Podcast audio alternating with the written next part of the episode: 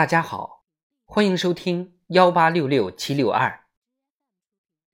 普通话新闻稿练习。人民日报评论员文章：做出无愧于人民、无愧于历史的抉择。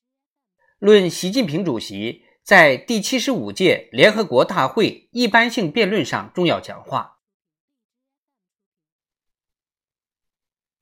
历史接力棒已经传到我们这一代人手中，我们必须做出无愧于人民、无愧于历史的抉择。在第七十五届联合国大会一般性辩论上，习近平主席重申，中国将继续做世界和平的建设者、全球发展的贡献者、国际秩序的维护者，呼吁各国团结起来，坚守和平发展、公平正义、民主自由的全人类共同价值。推动构建新型国际关系，推动构建人类命运共同体，共同创造世界更加美好的未来。当前新冠肺炎疫情全球大流行，使百年未有之大变局加速演进，国际经济、科技、文化、安全、政治等格局都在发生深刻调整，世界进入动荡变革期，人类面临许多共同挑战。正站在新的十字路口，必须做出正确的抉择。这次疫情再次表明，各国紧密相连，人类命运与共。重大危机面前，没有任何一个国家可以独善其身，团结合作才是人间正道。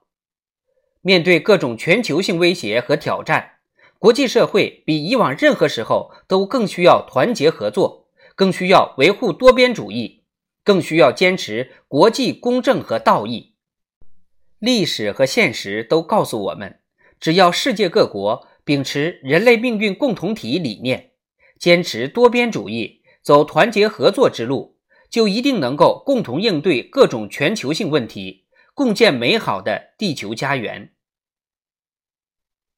联合国七十五年不平凡历程充分表明，世界问题多得很，大得很。全球性挑战日益上升，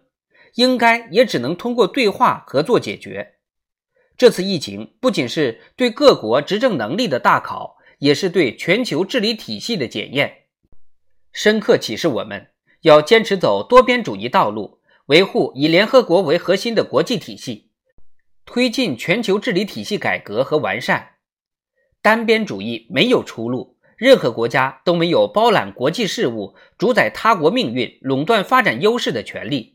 更不能在世界上我行我素，搞霸权、霸凌、霸道。应当坚持共商、共建、共享，由各国共同维护普遍安全，共同分享发展成果，共同掌握世界命运。各国关系和利益只能以制度和规则加以协调，不能谁的拳头大就听谁的。大国更应该带头做国际法治的倡导者和维护者，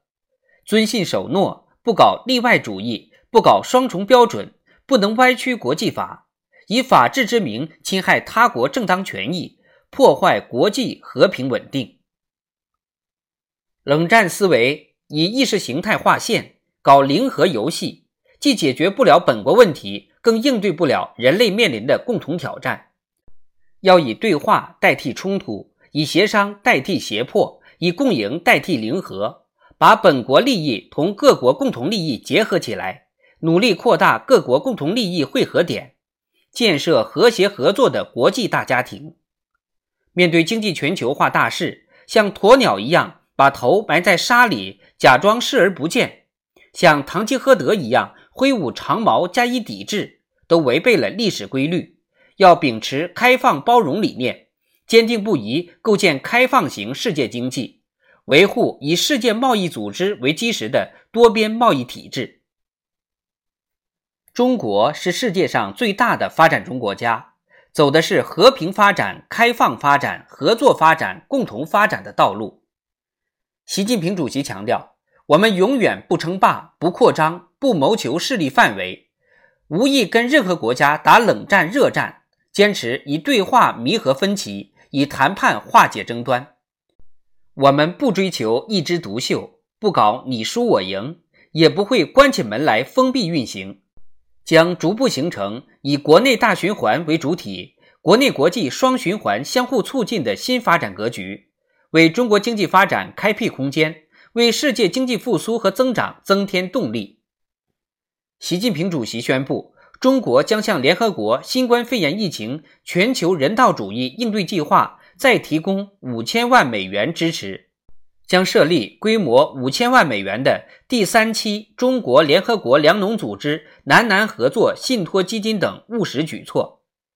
中国立场、中国担当、中国贡献，充分彰显了中国始终做多边主义的践行者，积极参与全球治理体系改革和建设，坚定不移维护和引领经济全球化，坚持推动构建人类命运共同体的决心和信念。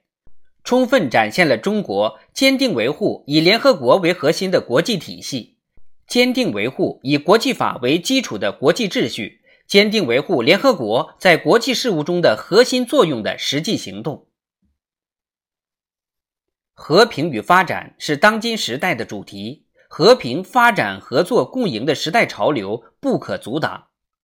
面对全球性威胁和挑战，国际社会扛起历史责任。展现时代担当，加强团结合作，坚持多边主义，完善全球治理，就一定能共同促进地球村持久和平安宁，共同创造更加繁荣美好的世界。